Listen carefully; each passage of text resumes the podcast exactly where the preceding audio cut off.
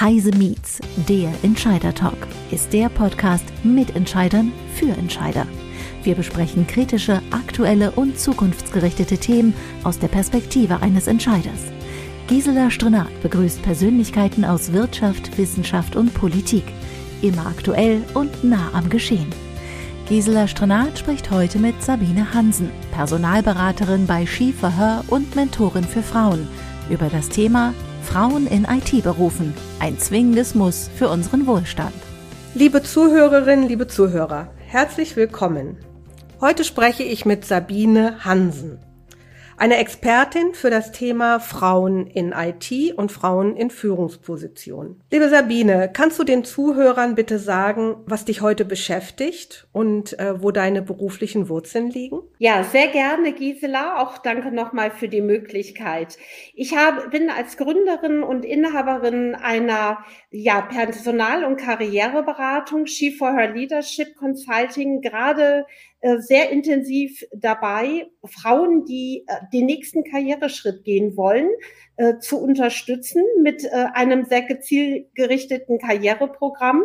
Aber was auch genauso wichtig ist, äh, wir beraten Unternehmen auch dabei, ähm, wenn sie selber eigene Entwicklungsprogramme ähm, bauen wollen und wenn sie auch besetzen wollen unter Diversitätskriterien. Das ist etwas, was mich umtreibt, Frauen tatsächlich entsprechend die Basis zu bilden, äh, den nächsten Schritt zu gehen. Beruflich bin ich aber geprägt in der Technologieindustrie. Ich hatte das große Vergnügen, in den 90er Jahren Teil des ähm, europaweiten Management-Teams äh, bei Novell zu sein.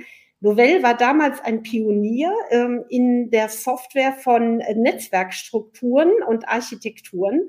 Und zu dieser Zeit war auch Dr. Eric Schmidt äh, CEO von Novell und ich habe dort im Austausch auch mit den amerikanischen Kollegen das ein oder andere sehr spannende Programm für das Unternehmen ähm, machen dürfen. Es ist spannend, das heißt, du vereinst in deiner Person jetzt einmal die IT-Industrie, du kommst aus der IT-Industrie, aber anders bist du auch Frau und siehst auch die Probleme, äh, die gerade wir Frauen im Moment in diesem Umfeld haben. Und das soll ja auch heute Teil unseres Gespräches sein. Das heißt, wir wollen uns heute eigentlich über drei Schwerpunktthemen unterhalten. Einmal grundsätzlich um das Thema Frauen in der IT, Frauen in Führungspositionen. Jetzt sagen sicherlich viele Gan Gan, ganz alte Story, aber äh, ich glaube, da kann man gar nicht genug drüber sprechen. Aber auch nochmal äh, über das Thema Diversität, wie wichtig heute Diversität überhaupt ist. Wenn man mal so ein bisschen recherchiert, stellt man fest, dass die erste Programmiererin in den 80er Jahren eine Frau war, eine Amerikanerin. Und wenn man weiter guckt, merkt man, dass die Frauen sich aus diesem Beruf eigentlich, ja, eigentlich nie wirklich, sie haben sich nicht verabschiedet, sie waren nie wirklich drin. Es gab Ausnahmen, aber es gab nie die Menge. Es ist auch heute noch ein absolut männerdominierter Beruf. Softwareentwickler, Softwareingenieur, Softwarearchitekten sind fast nur Männer. Was meinst du, woran liegt das? Naja, für mich äh, liegt die Ursache ein Stück weit früher, wenn wir uns unser koedukatives Schulsystem System ansehen, äh, hat man auch durch Studien festgestellt,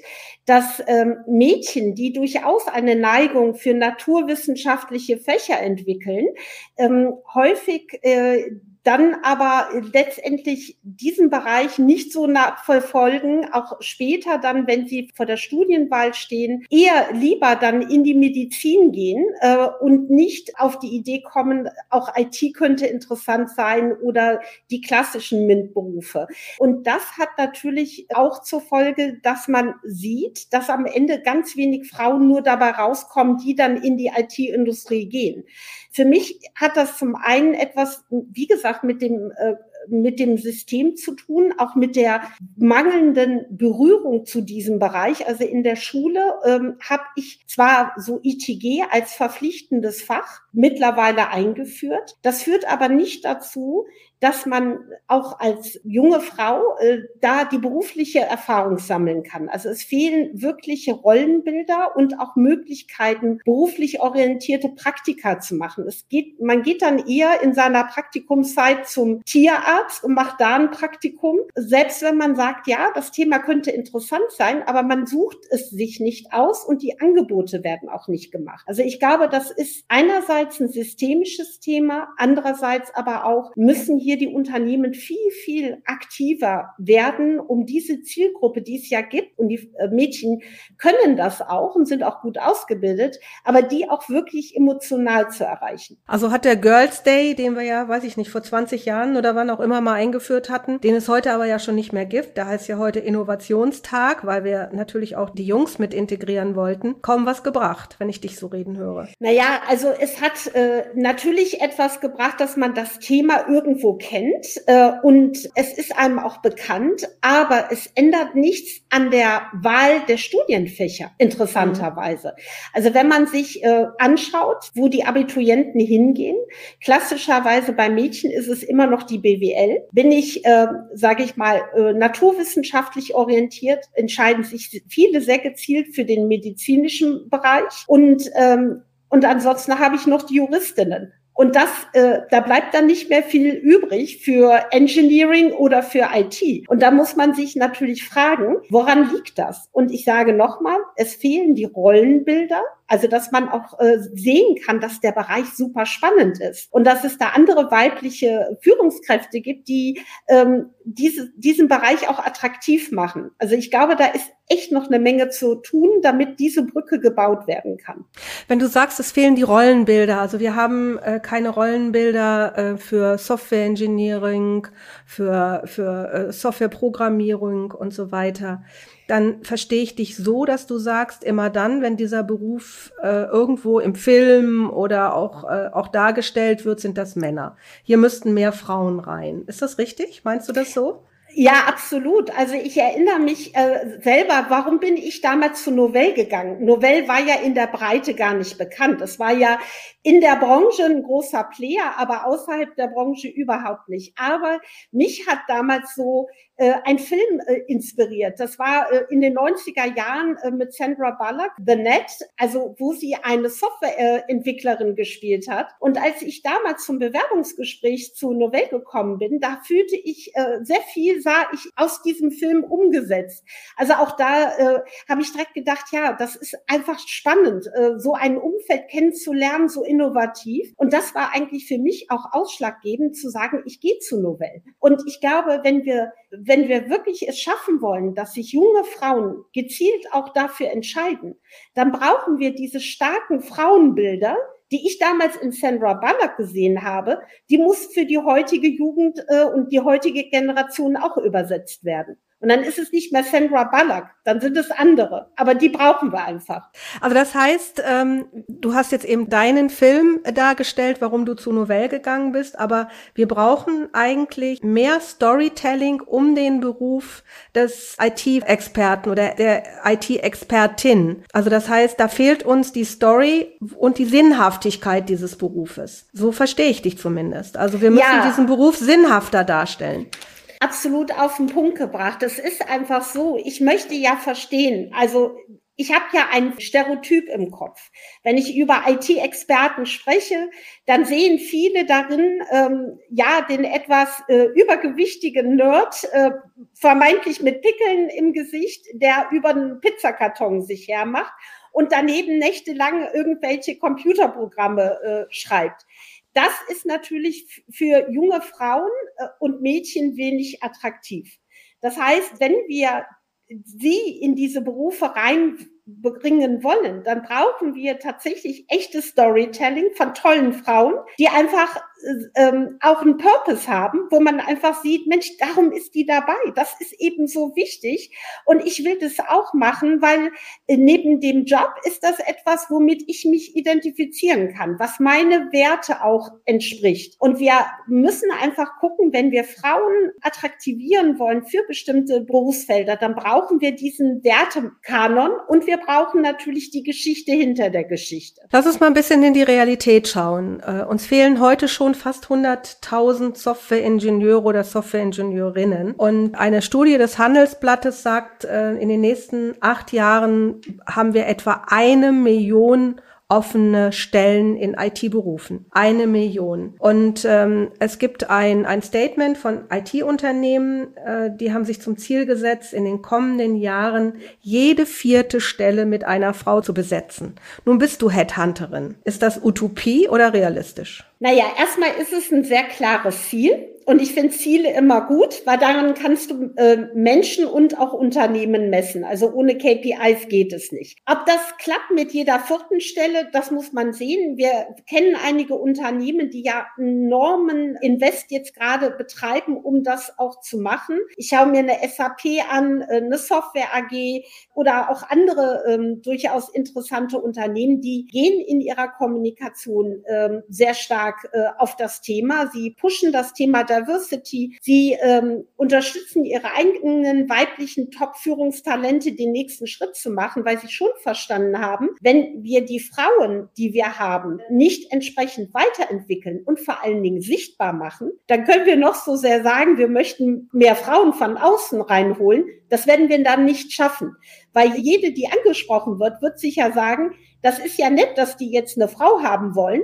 aber was tun die denn für ihre eigenen Frauen? Und die Unternehmen wie eine SAP oder Software AG oder auch andere, Telekom fällt mir auch dabei ein, die haben schon verstanden, dass die den Proof of Concept erstmal vorlegen müssen. Ne? Also ich kann immer sagen, wir wollen Frauen, aber wenn ich nichts für meine eigenen Frauen tue und wenn ich eine Führungskultur habe, die dem entgegensteht, ja, dann wird das auch nicht klappen mit den Frauen von außen. Mhm, das ist absolut richtig, weil ich gucke auch als Frau ja aufs Unternehmen und schaue, bin ich da die Einzige oder äh, fühle ich mich da auch in einer Reihe von anderen Frauen auch wohl. Äh, denn wenn wir auf mal die Gesamtbevölkerung von Deutschland gucken, sind 55 Prozent unserer Bevölkerung sind Frauen. Und äh, von daher ist es ja auch extrem wichtig, dass diese Frauen auch repräsentativ in allen Unternehmen äh, vertreten sind. Und ähm, ja, aber was passiert denn jetzt, wenn wir auf der einen Seite ähm, nicht genug IT-Expertinnen ausgebildet haben, wir aber ganz viele IT-Experten brauchen?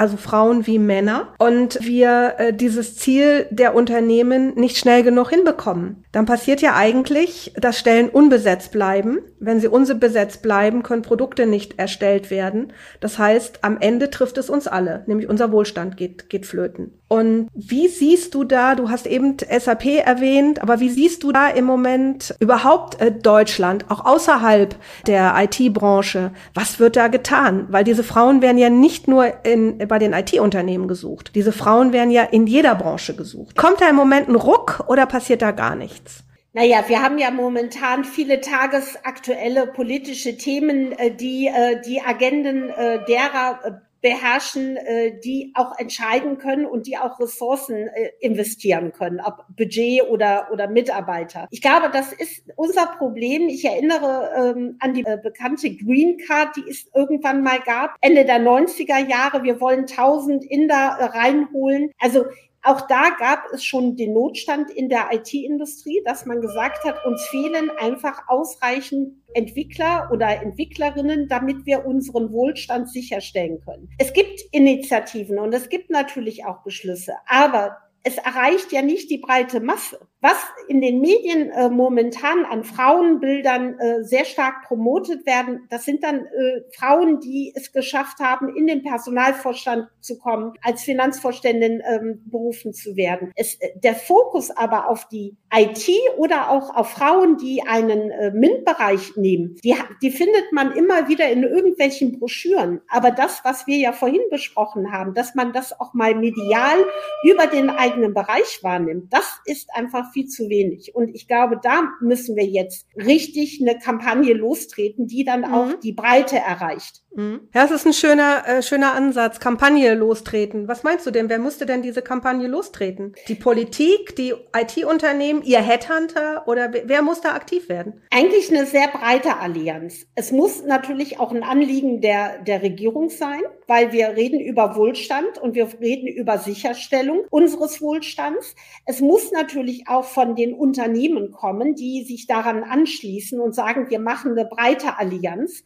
Und natürlich gehören da auch die Headhunter äh, am Ende des Tages genauso zu, weil die sprechen ja an. Und wenn die natürlich nicht, sage ich mal, in der Ansprache die, die Jobs so attraktiv äh, machen können, wie sie sein müssen, damit sie einfach auch äh, für die sie bestimmt sind, so sind, dass man sagt, ich habe da Lust drauf, ich gehe mal ins Gespräch, ich höre mir das an. Ich habe eigentlich so gedacht, ich gehe in Richtung Kommunikation, aber Mensch, das ist doch spannend. Die haben ja da einen größeren äh, Sinn dahinter. Ähm, ich möchte Teil dieser Reise sein, dann, äh, dann wird das ganz schwierig. Also ich glaube, wir brauchen eine branchenübergreifende Allianz. Wir brauchen die Unterstützung der Politik und wir müssen tatsächlich Geschichten erzählen. Ja, Geschichten, die nicht nur auf der Top-Ebene stattfinden, sondern Geschichten aus dem Bereich Cybersecurity, warum das wichtig ist, was ich, welchen Beitrag ich da auch leisten kann, wenn ich in, äh, in dem äh, Umfeld tätig bin. Ich brauche gute Geschichten, die, die es in der Breite erklärbar machen, warum das ein spannender Bereich ist. Können wir vielleicht auch die Frauen, die heute in Führungspositionen sind und auch in IT-Unternehmen sind, ich meine, wir haben nicht viele, aber wir haben einige sehr gute. Total. Und äh, können wir, können wir die vielleicht da auch, auch mit, äh, mit einbinden? Da komme ich dann auch schon zu meinem äh, Thema Frauen in Führungspositionen. Das ist ja das nächste äh, Thema. Da bemühen wir uns seit Jahrzehnten drum, mehr Frauen reinzubekommen, aber selbst äh, ein Paritätgesetz ist nicht zustande gekommen. Die Bundesregierung hat jetzt ein bisschen was in ihrer eigenen Regierung getan. Wir haben Quoten auf Aufsichtsräten von DAX-Unternehmen. Wir haben Quoten bei, bei DAX-geführten Unternehmen. Und da hat sich ja auch ein bisschen was getan, muss man ja auch sagen, wenn man äh, sich die Statistiken anguckt. Aber ist es vielleicht das gleiche Problem, was wir eben mit IT-Fachfrauen dargestellt haben, dass uns hier auch ein bisschen die Rollenbilder und die Vorbilder fehlen? Ja, ähm, zum Teil. Also ich würde sagen, es gibt, so wie du richtigerweise gesagt hast, sowohl in der IT ganz tolle Frauen in der Rolle eines CIOs. Es gibt sie auch natürlich in der Breite in der Wirtschaft. Aber was neben dem Thema Rollenbilder ein Stück weit mangelt, ist die sage ich mal, einerseits, wir reden immer über eine Aufstiegsfähigkeit und Aufstiegswilligkeit. Das korreliert aber total eng mit der Führungskultur. Wenn ich merke als Frau, dass ich in einem Umfeld aktiv bin, wo es gewisse äh, Mechanismen gibt und Werte gibt, die ich entsprechend umsetzen muss. Also wenn ich Karriere machen will, dass ich eben 100 Prozent ähm, Präsenz sein muss, dass kaum Rücksicht auf meine private Situation genommen wird. Weil man sagt, ja, wenn du hier oben ankommen willst, dann erwarten wir, dass du 60, 70, 80 Stunden in der Woche hier bist und äh, reist und äh, diverse Dinge machst. Dann ist das für manche Frauen abschreckend. Und die sagen dann von sich aus, das will ich gar nicht. Dann mache ich diesen Schritt nicht. Und zum anderen hast du Rollenbilder, die ersten Frauen, die nach oben kamen, das waren häufig Frauen ohne Kinder. Und das hat natürlich auch eine fatale Wirkung und Signalwirkung, weil man dann sich sagt, na ja, also das scheint ja zu gehen, okay, es gibt die ersten Frauen, aber so wie die da will ich nicht werden. Mhm. Und das ist das, was ich meine. Wir brauchen ganz verschiedene Rollenbilder und nicht nur auf der Top-Ebene, wir brauchen sie durchgängig im Unternehmen. Und erst wenn ich das habe und wenn ich eine Führungskultur im Unternehmen habe, die diese Diversität auch wirklich fördert, ist es übrigens auch für Männer super attraktiv dann, weil die dann auch sagen, ja, hier gibt es nicht nur klassisch den einen Manager-Typen, sondern auch ich kann mit meinen Kompetenzen und Fähigkeiten wirken. Und die Unternehmen vergessen immer, Diversität ist nicht ein Frauenthema alleine. Es wirkt sich eben auch auf interessierte junge Männer aus, die einfach auch in Unternehmen agieren wollen, die diverse aufgestellt sind. Weil Diversität hat was mit Innovationskraft zu tun, mit Leistungsfähigkeit zu tun und auch mit einem Umfeld, wo man unterschiedliche Kompetenzen wertschätzt. Und ich glaube, das ist ein ganz wichtiges Thema, was die Unternehmen leisten müssen, zu verstehen, wenn ich bewusst auf Frauen in Führung verzichte, verzichte ich bewusst auf mehr Leistungsfähigkeit und Innovationskraft in den Unternehmen. Mhm. Und solange das in den Köpfen nicht ankommt, werden wir es schwer haben. Nicht nur in der IT-Industrie, sondern in der gesamten Industrie mhm. und Wirtschaft. Ja, wir verzichten auch auf Diversität. Und ich glaube, äh, ja. das ist auch, auch ein, ein ganz, ganz wichtiger Punkt. Ich habe gestern ein Interview gehört von der Vorstandsvorsitzenden der Merck AG. Äh, sie ist ja die einzige Frau als Vorstandsvorsitzende in einem DAX-geführten Unternehmen in Deutschland. Also es ist ja ein internationaler Konzern, aber äh, ist halt ein, hat deutsche Wurzeln. Und sie hat sehr schön gesagt, ich möchte bei meiner Tochter nicht Vorbild Vorstandsvorsitzende sein, sondern Vorbild Mutter. Und das ist ja eigentlich das, was du gerade gesagt hast. Äh, das sind zwei unterschiedliche Schuhe, die ich dann auch zusammenbringen muss. Und äh, das ist, das ist, glaube ich, ganz wichtig. Und andere Länder, wenn wir gerade nach Skandinavien schauen, die schaffen es ja auch. Also ich glaube, da haben wir noch, noch einiges, einiges zu tun. Aber jetzt seid ihr als Personalberater, als Headhunter ja die, die als Erste in der vorderen Linie stehen, wenn neue Manager gesucht werden. Diese Manager suche ich ja zu 99 Prozent über Personalberatungsagenturen. Was kommt denn bei euch rein? Was, was passiert denn da, wenn du jetzt so eine Anfrage bekommst oder Kollegen von dir? Ähm, was sucht ihr denn am Markt? Also sehr unterschiedlich, je nachdem, wie ich spezialisiert bin. Wir machen jetzt bei Skifeuer Leadership Consulting tatsächlich ähm, äh, Top- und Führungsrollen. Aber was wir jetzt gerade erleben, ja, die Nachfrage nach mehr Diversität ist da, weil der Druck für die Unternehmen durchaus auch ein bisschen mehr diverser zu sein jetzt schon gegeben ist. Was man häufig jetzt versucht ist, wenn es denn eine Frau sein muss oder darf, dann soll sie aber ganz viel können. Das heißt, diese klassischen Zuschnitte, die macht dann nur das, gibt es gar nicht mehr, sondern gerne dann international, gerne dann auch noch Transformation und äh, ja, dann kann sie dann IT ein bisschen mitmachen und dann soll sie vielleicht noch Legal können. Also das, was wir gerade erleben, ist, es werden zum einen Spezialisten gesucht auf den unteren Ebenen. Aber wenn es dann in Führung geht oder in die Top-Management-Ebene, dann sollen es doch bitte dann auch Frauen sein, die dann gleich ein größeres Vorstandsressort gleich mit abdecken können. Das sehen wir jetzt bei Bayer, die äh, Serena Lin, die vor einem Jahr äh, eigentlich dem Arbeitsdirektor nachgefolgt ist. Die hat jetzt Transformation auf ihrem äh, Titel noch drauf und sie hat noch die IT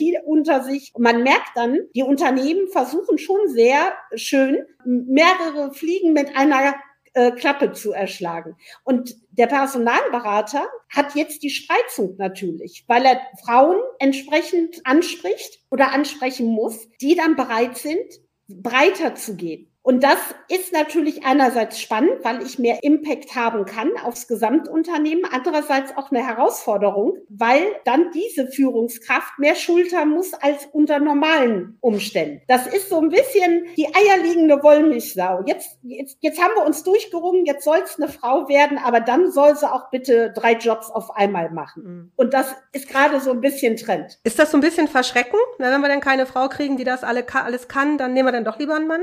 Ah, das weiß ich nicht. Die haben ja schon Druck. Also wenn wir jetzt über DAX oder voll mitbestimmte Unternehmen sprechen und die haben keine Frau im Vorstand, dann dann kriegen die ein richtiges Problem. Aber es ist schon so ein bisschen, wir wollen ja intern auch irgendwie, also ich glaube, da geht es auch ein bisschen drum, ja, also wenn, dann soll die mehr können. Und dann können wir das ja intern auch besser rechtfertigen. Ich glaube, so ein bisschen im Hintergrund geht es um, ja, also wenn schon eine Frau, dann muss die das auch zeigen, dass sie es drauf hat. Das ist so ein bisschen nickelig, habe ich den Eindruck, aber es hat vielleicht auch ein paar betriebswirtschaftliche Punkte. Ich meine, du ersparst ja einfach zwei, drei Vorstandsressorts ja, dann sagst du dir, okay, dann soll es aber auch jetzt mal wuppen. Sind denn Frauen mittlerweile bereit, diese Verantwortung zu übernehmen? Und sind sie da gut drauf vorbereitet? Haben wir diese Frauen am Markt? Es gibt natürlich Frauen, die das können und die das wollen, weil das ist ja auch Machtzugewinn. Also wenn du klassischerweise vor 15 Jahren, dann hättest du wahrscheinlich ein Personalressort gehabt. Ja, und äh, Personal, das ist ja, da redet irgendwie gefühlt jeder mit. Durch diese Veränderung, durch die zunehmende Digitalisierung hast du natürlich mit dem Thema Transformation einen ganz anderen Durchgriff auf die Organisation. Da gehst du ja in jeden Bereich rein. Es gibt diese Frauen, die das durchaus wollen. Ich habe gestern noch mit mit einer äh, ja, Finanzvorständin gesprochen, die sagt, ja, also wenn ein reines Finanzressort interessiert mich nicht, wenn, dann will ich daneben auch IT, äh, Legal, Compliance mitmachen. Das hat sie ganz klar als Forderung so formuliert. Auf der anderen Seite wenn man jetzt die Ebene 1, 2 darunter sich anschaut, da wird's natürlich schwierig, weil die sind ja gewohnt, sehr ressortabhängig sich zu spezialisieren. Und auf einmal sage ich, wenn du den Sprung nach ganz oben machen willst, musst du aber breit sein. Das ist so ein bisschen ein Widerspruch in sich, weil vorher haben wir gesagt, du musst in deinem Fachbereich super kompetent sein. Und dann erwarte ich aber im nächsten oder übernächsten Schritt, dass du dann auf einmal die gesamte Klaviatur bespielen kannst. Mhm. Und da müssen wir schon was tun, weil äh, das funktioniert nicht, äh, dass ich sage, du bist jetzt ein oder zwei Ebenen unterm Vorstand und wenn du nach auf die obere Ebene springst, dann machst du direkt mehr. Deshalb, da ist es auch wichtig, ähm, dass die Unternehmen sagen, okay, wir bereiten dich gezielt vor und dann wechselst du auch mal ein Ressort, damit du einfach breiter werden kannst. Jetzt hast du auf deiner Website, und das fand ich ganz spannend, einen interessanten Satz stehen, das heißt, Top-Talente verlassen nicht das Unternehmen, sondern ihre Führungskraft. Und wenn ich mir mal so die Top-Frauen in DAX-geführten Unternehmen, die auf Vorstandsebene waren, der vergangenen Jahre anschauen, haben die alle nicht so eine lange Haltbarkeit gehabt oder viele von denen. Die waren so ein Jahr da, die wurden reingestellt. Ist da immer noch so diese Rivalität, okay, wir holen eine Frau rein, aber schauen wir mal, was sie kann. Und sie muss ja sehr viel mehr können, wenn du dich jetzt so reden höre, als mancher Mann. Du hast vorhin von Nickeligkeit gesprochen. Ist die da? Naja, es sind auf jeden Fall, wenn ich eine Frau reinhole, hat die eine sehr hohe Symbolhaftigkeit. Ja, und natürlich schaue ich da komplett, die ganzen Akteure schauen da viel kritischer und genauer drauf. Vor allen Dingen, wenn es die erste Frau ist, die man im Vorstand hat. Und wenn sie von außen kommt, das ist auch nochmal ganz wichtig. Von außen habe ich immer das Thema, dass mir das interne Beziehungsnetz fehlt. Das heißt, wenn ich für eine reinkomme und ich habe die internen Netzwerke nicht, dann kann es passieren, wenn das nicht wirklich systematisch auch im Unternehmen gewollt wird, dass ich relativ schnell abgestoßen werde. Das ist wie ein Organismus, der von außen auf einmal attackiert wird und das gehört nicht konform dazu, dann stoße ich das ab. Unternehmen, die das ernst meinen, entwickeln auch Frauen von innen. Das heißt, ich kann von außen mit Frauen besetzen, ich muss aber auch von innen nach oben befördern. Und nur wenn ich das tue und die Organisation das auch als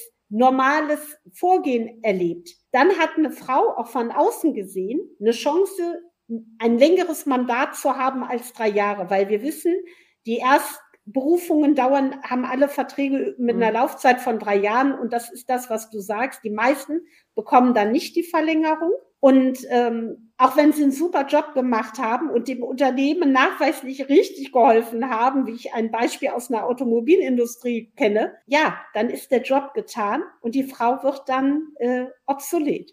Lass uns äh, zum Schluss unseres Gesprächs vielleicht nochmal darüber sprechen, welcher Kulturwandel muss dann hier stattfinden. Wir haben vorhin gesprochen und haben gesagt, wir müssen mehr Storytelling machen, um junge Frauen für IT-Berufe äh, zu gewinnen. Ja. Und wenn wir jetzt über Führungspositionen sprechen, äh, dann sagst du im Grunde genommen, äh, dass Frauen da sind, aber das Unternehmen auch von innen Frauen wachsen lassen müssen. Was muss dann jetzt passieren? Dann wir wir haben ja gelernt, wir brauchen mehr Frauen, sowohl in der IT wie auch in Führungspositionen. Welcher Kulturwandel bei wem muss jetzt stattfinden? Also ich sehe das mannigfaltig. Zum einen brauchen wir ganz klare Programme, die ähm, vom Top-Management ins Unternehmen getragen werden. Also Mentoring ist ein super Konzept, wenn du es ernst meinst. Also wenn es richtig aufgesetzt wird. Und ganz wichtig, wenn die handelnden Akteure, also die Stakeholder im Unternehmen abgeholt werden. Ich kann nicht einfach sagen, wir machen Mentoring und damit ist alles geklärt. Das funktioniert nicht, sondern es braucht die handelnden Akteure, die Leistungsträger, die das mit unterstützen. Das ist wichtig. Das Zweite ist, ähm, ich muss meine Top-Talente sichtbar machen. Ich muss auch bereit sein, dass die für mich als Unternehmen auch mal Geschichten erzählen, warum sie diesen Job machen, was daran so besonders ist, damit einfach nach außen hin das als interessant auch erscheint. Dann müssen wir uns auch angewöhnen, in der medialen Berichterstattung auch über diese tollen Frauen in der IT-Industrie zu sprechen. Die sind in der IT-Industrie bekannt. Ich bin mir sicher, jeder kennt die Top Ten der weiblichen CIOs. Wenn wir aber mal in die Wirtschaftsmagazine gucken, Managermagazin, Handelsblatt, da weiß ich gar nicht, ob die überhaupt dort so eine Erwähnung finden. Ich denke gerade an ähm, die Claudia Plattner, die war ähm, unsere Mentee von der Initiative Women into Leadership, die ist heute CIO bei der EZB. Die ist außerhalb der EZB und vielleicht einigen Insidern in der IT-Industrie überhaupt keinem bekannt. Und das ist super, super schade, weil ich einfach sage, das sind ja Frauen, die zeigen, dass es geht. Und wenn dann die auch ein bisschen breiter bekannt macht und die auch ihre Geschichten erzählen lässt, haben wir vielleicht so ein Spillover-Effekt, dass auch andere sagen, Mensch, das ist ja ein spannender Bereich. Ich wusste gar nicht, dass sowas geht. Und ich wusste auch gar nicht, wie ihr Arbeitsalltag aussieht, weil wir brauchen diese Vorbilder. Und ich glaube, da müssen wir einfach dran arbeiten, dass wir nicht nur in unseren kleinen Kohorten bleiben, sondern das insgesamt breiter tragen. Das ist ein, das ist ein sehr, sehr schöner Hinweis. Ich weiß das selber. Ich suche auch immer Frauen, äh, die die Gespräche mit mir führen oder auch früher Frauen, die Vorträge gehalten haben. Und es stimmt. Äh, ich kenne sehr viele, aber scheinbar nicht genug. Und äh, da müssen, müssen noch sehr, sehr viel mehr Frauen in die Öffentlichkeit treten und auch den Mut haben, in der Öffentlichkeit aufzutreten. Ich glaube, das ist für beide Seiten, sowohl für IT-Berufe äh, wie auch für Führungspositionen, ganz, ganz wichtig. Und dann natürlich auch in beiden Bereichen, und das schwingt ja immer mit, und es ist auch in unserem Gespräch immer mitgeschwungen, dass alles divers sein muss, weil wir sind eine diverse Gesellschaft und wir entwickeln für eine diverse Gesellschaft und wir führen ein Unternehmen in einer diversen Gesellschaft. Und ich glaube, das, das ist das, was auch immer im Hinterkopf bleiben muss. Absolut. Und äh, ich kann da einfach nur sagen, wenn ich das Potenzial nicht erkenne, was da drin liegt, weil wir haben äh, Konsumenten, äh, die divers aufgestellt sind, das Verhalten hat sich verändert, wir sind absolut alle digitalisiert. Und äh, wenn ich höre, dass die T-Systems jetzt einen riesen Auftrag gewonnen hat für, äh, für die Entwicklung äh, des Systems für die WHO, ja, wie will man das denn schaffen, wenn man nicht entsprechend die Talente im Hause hat? Ja, mhm. und wenn ich sage, ich verzichte auf 50 Prozent oder äh, der, der Bevölkerung, weil ich sage, ich mache das mit den bestehenden Ressourcen, dann ist das nicht sehr nachhaltig gedacht. Danke, danke zum Schluss für deinen Appell und du hast absolut recht und ich hoffe, dass wir vielleicht mit diesem Podcast den einen oder die andere aufwecken und äh, einfach auch nochmal darauf hinweisen, dass Frauen unwahrscheinlich wichtig sind in unserer Gesellschaft, in unserem privaten wie aber auch beruflichen Leben. Vielen Dank, Sabine. Sehr gerne, Gisela.